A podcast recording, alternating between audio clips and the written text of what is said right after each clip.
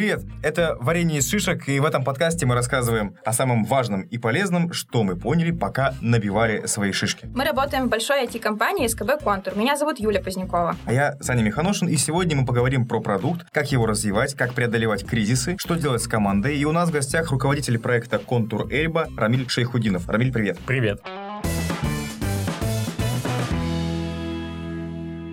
Онлайн-бухгалтерии Эльба в этом году исполняется 10 лет. Ей пользуются 70 тысяч предпринимателей организаций. Эльба помогает предпринимателям сдавать отчетность и без нервов общаться с государством. Рамиль, расскажи, э, как ты давно руководишь проектом и вообще, как ты попал в него? Я в Эльбе вообще с 13 года, а руковожу Эльбой уже 3 года, начиная с 16 -го. Попал я туда еще проектировщиком интерфейсов. На тот момент, да и сейчас, мне кажется, Эльба была просто самым лучшим проектом в контуре, поэтому мне очень хотелось туда попасть. Как у тебя произошел карьерный рост? Это классическая тех техподдержки до разработчика и так далее, или как это было? Руководителем проекта я стал сразу после того, как был проектировщиком. Конечно, было пугающе, но я хотя бы более-менее понимал, что происходит, потому что проектирование интерфейсов — это как раз такая область, в которой ты обязан смотреть на требования от пользователей, от продаж и от бизнеса. Как проектировщик ты сводишь их в одно, ты обязан обо всем задумываться, и это то, что тебе стопудово пригождается, когда ты руководителем проекта становишься. Ну, мы знаем, что для команды, да, 10 лет большой срок. Это люди, в первую очередь, да, самый главный ресурс, который его делает этот продукт. Вот скажи, как найти хорошего человека в команду, как организовать собеседование, как вообще человек понять, вот он подходит команде или нет? И как вы понимаете? Как мы понимаем. Ну, на самом деле, это тоже как-то с опытом приходит, и даже когда читаешь книжки, статьи, все равно сразу не укладывается. Но подойдет человек или нет команде, это видно по первой минуте собеседования. Дальше ты уже просто выясняешь, какие у него есть навыки. Чаще всего получается именно так, и когда мы шли против этого, у нас всегда были какие-то очень плохие кейсы. Все равно собеседование несколько этапов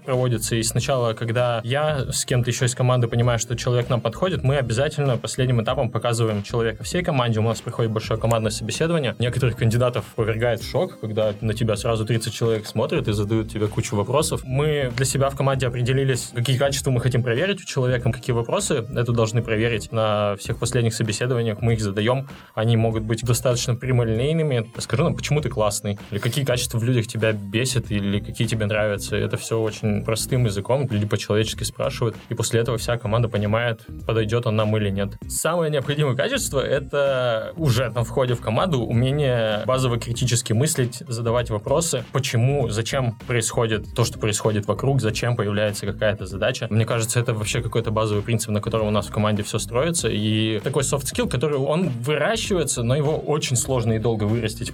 Рамиль, а вот ты сказал, что вы понимаете в первую минуту собеседования, mm-hmm. а что в эту минуту происходит? Ну, это же очень субъективная оценка, просто на уровне нравится, не нравится тебе человек, подходит он тебе лично по ценностям или нет. Когда у тебя вся команда такая, когда ты всю команду формируешь по такому принципу, ты знаешь, что, скорее всего, это там коррелирует с остальными членами команды, и это какой-то первый уровень уже проходится. Просто за одну минуту даже вопросов ты не задашь особо, то есть это какое-то прямо ощущение получается Ой, ну, человека. Всякие да? психологи и э, специалисты потом по невербальному поведению уже говорят, что ты вообще за три секунды формируешь свое мнение о человеке. Скорее всего, это так. Минута, потому что это на самом деле тебе надо не просто первое впечатление сложить, а услышать хотя бы, как человек мыслит, как он говорит, как он думает. Это уже видно за первую минуту.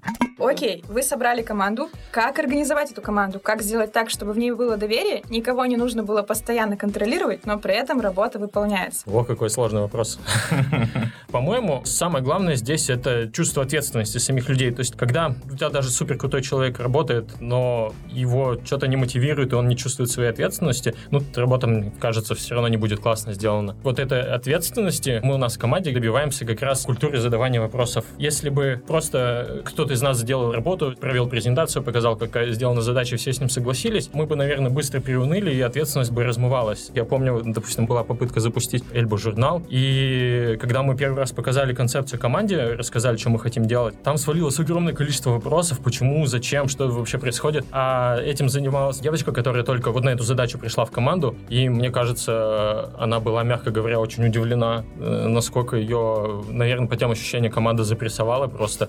И поначалу это может быть непривычно, но вот это количество вопросов, заинтересованность каждого, знание каждого, что он может задать вопрос, оно позволяет очень сильно фильтровать свои решения, очень сильно задумываться, а не фигню ли я делаю. И на выходе у тебя просто ответственность за это повышается благодаря вот этой вот командной заинтересованности. Получается такое критическое мышление к себе, требования предъявляешь, постоянно задаешь себе вопрос, зачем, и к другим тоже. И это такой совместный разум, который вот и Да, да, они да. принимают решения. То есть, в принципе, свобода мысли может быть, если дизайнеру не нравится дизайн, или проект, он говорит, мне не нравится. Да, иногда это очень тяжело. То есть есть сайд-эффекты такие, что задача может растягиваться. Все равно иногда нужен какой-нибудь медиатор, чтобы принять решение конкретное. Но медиатор все-таки, на мой взгляд, должен появиться, когда уже видно, что время становится критично, что разговор заходит в тупик, компромисс не находится. В принципе, это тяжело, но обычно нам удается договариваться и лучшие решения находить. Рамиль, скажи, а вот у вас в команде возможно, что условный тестировщик приходит к дизайнеру и говорит, твой дизайн отстой. О, конечно, ты кто угодно может прийти. Самое яркое, это, например, когда у нас тестировщик задает вопросы по тексту письма, допустим, по грамотности его написания, по орфографии. Это очень круто, это позволяет очень сильно качество повышать, но иногда это удлиняет время работы над задачей, когда надо срочно выпустить рассылку, а у нас еще много вопросов нерешенных. Тут, во-первых, надо либо формировать редполитику, какие-то правила, о них договариваться, фиксировать, и это сильно ускоряет работу. Если возникает какой-то вопрос, мы смотрим, такие, все, у нас это зафиксировано, если не зафиксировано, давайте придумаем решение, зафиксируем и дальше не будем на это время тратить. В каких-то крайних случаях, да, нужно э, принять какое-то решение со стороны, все, оставляем так, пора запускаться. Но на моей памяти типа, такое очень редко происходит, там обычно удается договориться. Ну, то есть в долгу это работает положительно. Ну, я считаю, что это очень сильно качество продукта и всех решений повышает. И вовлеченность есть такое вот у вас? Из-за того, что ты можешь высказать свое мнение, ты причастен к этому решению, к этому продукту? Ну да, возможность задавания вопросов — это какая-то у нас базовая штука, которая позволяет саморегулироваться всей этой системе. А если ты будешь останавливать людей и не давать им эти вопросы задавать, то постепенно эта культура затихнет, мы пропустим какую-то ошибку, ответственность человека упадет, и все вообще полетит к черту. А как в этой ситуации не перегнуть палку, когда Мгм. все отвечают Баланс. за все, спрашивают с каждого за его работу, и в итоге все грязнут в обсуждениях? Да, все не отвечают за все. Понятно, что должен всегда быть человек, который ответственен за задачу, которому мы доверяем принять окончательное решение. Не всегда у нас так идеально получается, но иногда тогда либо мне, либо там менеджеру разработки приходится включаться и какое-то решение принимать. А тебе часто, как менеджеру проекта, приходится ставить последнюю точку, говорить последнее слово? На самом деле нет. Круто, когда у тебя команда сформирована такая, что ты ей как профессионалам доверяешь, и они способны решение принять, и так и происходит чаще всего. Ну, вообще в этой системе, да, постоянного общения нужно иметь какую-то очень хорошую коммуникацию внутри команды. Как вот вы это обустраиваете, эти процессы, как вы взаимодействуете с друг другом? В команде всегда новичкам объясняем, что ты всегда можешь подойти к любому человеку, задать вопрос. К тебе может любой человек подойти и задать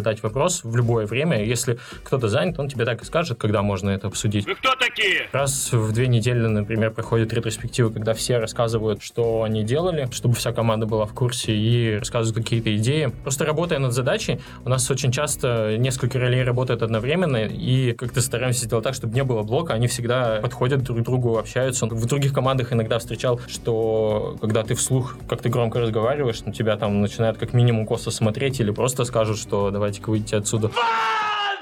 У нас такого нет, у нас бывает достаточно шумно, но уже довольно давно никто какого-то дискомфорта по этому поводу не высказывал. То есть я помню время, когда в команде люди в наушниках строительных сидели. Сейчас довольно давно такого нет, нет такого блока на общение внутри. А с помощью каких инструментов вы поддерживаете общий контекст? Ну, то есть понятно, что вы часто встречаетесь обсуждаете, но чтобы вот было, когда тебе прям нужно обратиться в моменте к какому-то общему контексту продукта. Сейчас у нас практически вся информация в Notion хранится. Это главный инструмент. Все задачи описываются в Vue-треке, а всякая там документация, аналитика, все, что надо знать из продвижения, всякие описания акций, оно все в Notion. Кажется, мы не так давно на этот инструмент перешли, наверное, чуть больше года. В нем очень легко создавать контент, и это позволило как-то систематизировать там все. Без этого довольно плохо работать, но команда настолько, на самом деле, маленькая и настолько тесно общается, что много контекста сохранялось и так. Вот когда ты работаешь с распределенной командой, вот тогда становится заметно, что как можно больше всего надо описывать, как можно больше всего надо текстом сохранять. Вот, наверное, мы сейчас такие вот в этом этапе перехода. Что драйвит вообще команду? Какая мотивация у ребят? У тебя лично? У нас или у меня лично. Ну, давай с себя потом, ребят. Иногда очень кайфово, ты сидишь на рабочем месте и ты просто поднимешь глаза и смотришь, что происходит, как люди обсуждают задачи, как они там собрались на несколько кучек, как везде происходит какое-то движение, и мы делаем что-то общее. Вот это ощущение, оно дико драйвит. Как разговаривать с командой про деньги? Не все же думают об этом ежесекундно. Многие думают просто о своих задачках, а не в глобальном смысле. А непонятно, может быть, и не должны. Но ответ на вопрос не такой, что все должны думать о деньгах и о выполнении плана. План или деньги — это довольно абстрактная вещь для там, конкретного человека в команде. Чтобы план выполнялся, или мы, ну, мы там вот какой-то финансовой цели шли, должен быть, мне кажется, в команде человек, который эти деньги, выполнение этого плана перекладывает в какие-то задачи очень понятные. Абстрактно там добиться такой-то суммы денег непонятно, что происходит, а когда мы команде рассказываем, какие задачи необходимо сделать, на самом деле все прекрасно понимают, что мы работаем в коммерческой организации, нам необходимо зарабатывать денег, и не зарабатывая, мы просто не сможем приносить какую-то пользу, нам не на что существовать будет. Ну, это как-то я совсем в крайности бросился. Но в целом нужен человек, который язык денег переложит в конкретные задачи и придет с ними и уже задачами заинтересует людей. А вот правда говорят, что Эльба 10 лет назад и Эльба сейчас с условием полностью обновленной команды, ну или почти полностью, это, по сути дела, то же самое по духу, по людям. Удалось сохранить, да? Да. Мне кажется, да. И многие ребята, которые там долго проработали или которые уходили недавно, они так говорят. Хорошо. Ну, допустим, вот э, есть вещи, которые заряжают, от которых горишь, но есть и рутина, да? Как вот дозировать эти вещи? Как управлять? Потому что одно дело, когда классно, когда все собираются, но очень легко выгореть эмоционально. Типа рутину и интересные задачи. Да, да, да. Ну, баланс Ну, эпиков баланс- и рутины. Да, вот это то. Ну, во-первых, ничего не говорит, что эпики это классно. И эпики очень легко сваливаются в рутину. Эпик очень часто грозит быть пусть интересно, но какой-то очень большой задачей, в которую можно очень сильно закопаться. А это, ну, по крайней мере, у нас так происходит иногда с большими задачами. И когда человек долго занимается одной задачей, он не делает другие задачи. Получается, что мы для пользователей ценности начинаем гораздо реже приносить. С этим, конечно, в эпиках важно бороться. Балансировать интересные задачи с рутиной. Ты просто мониторишь ресурсы, тебе важно понимать, какими задачами какой человек занимался, что на его мотивацию влияет, успевать вовремя дать ему нужную задачу. Не рутинную, а интересную, чтобы человек не выгорал. Тут какой-то таблетки нет. А расскажи про ваши рабочие инструменты. То есть я знаю, что в команде на неделе и в день достаточно много встреч там на минутку, на пять, чтобы все синхронизировались. Можешь про них рассказать подробнее и что это дает? Нет ли ощущения, что перегиб, например, со встречами? Ну, в общем, зачем это нужно? Ну, во-первых, если возникает ощущение, что есть перегиб, обычно об этом говорят. Есть либо зафиксированные мероприятия, типа ретроспективы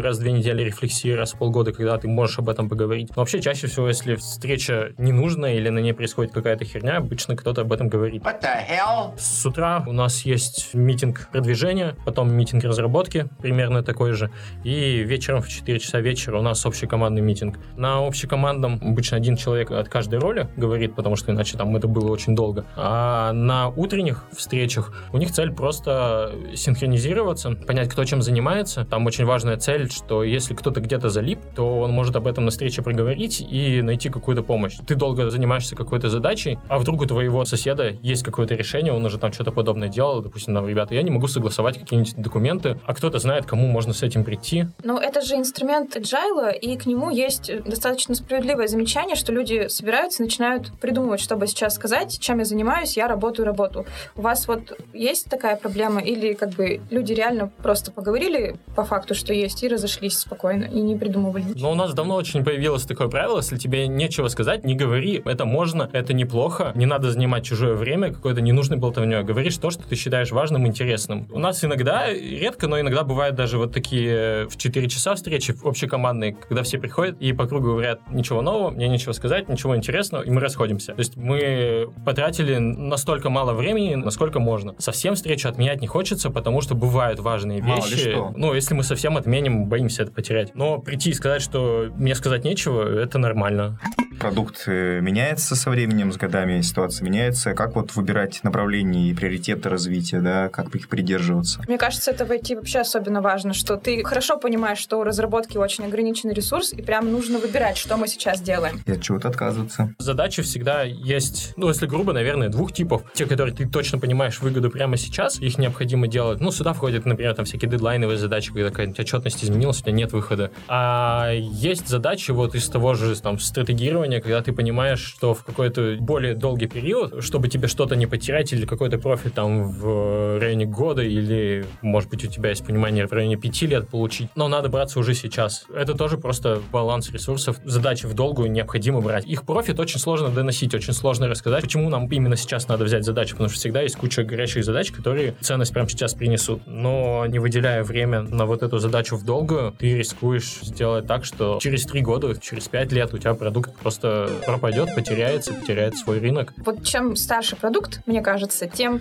э, консервативнее все равно внутри команды относится к новациям. Или это не так? Или у вас все предложения типа да, да, да, да, да, давай делать, давай делать, давай проверять, тестировать. Чем старше продукт, тем критичнее команда относится к своим ресурсам. Снаружи это непонятно и не видно, но когда ты делаешь продукт уже 10 лет, у тебя написано такое огромное количество кода, и все новое, что ты создаешь, оно часто трогает кучу всего, что уже было написано. Это раз. Во-вторых, тебе просто необходимо поддерживать всю эту массу кода, и на это тратятся огромные ресурсы. Доля ресурсов, которые на это тратятся, она с каждым годом все растет. Чем старше и больше проект, тем больше тебе ресурсов надо на эту поддержку тратить. Со стороны это непонятно, клиенты, понятно, этого не видят, и им очень тяжело понять, почему темп развития продукта замедлился, почему мы все меньше чего-то полезного для них стали делать. Это и для нас очень большая боль, и поэтому в какой-то момент тебе все равно необходимо ресурсы увеличивать критика консерваторов, я не скажу, что у нас прямо есть какая-то доля консерваторов, но критика, она там возникает как раз из-за критичного отношения к своим ресурсам. Бороться с этим очень легко, ты всегда должен очень четко знать, зачем ты что-то делаешь. Тебя более критично спрашивают, зачем ты это принес, потому что у нас там еще куча всего, и нам нужно очень хорошо понимать, что мы от этого профит получим больше, чем там потратив на что-то другое. Просто какой-то более жесткий фильтр, тебе надо лучше понимать, зачем ты задачу принес. Вот почему дети так быстро и весело много бегают, а взрослые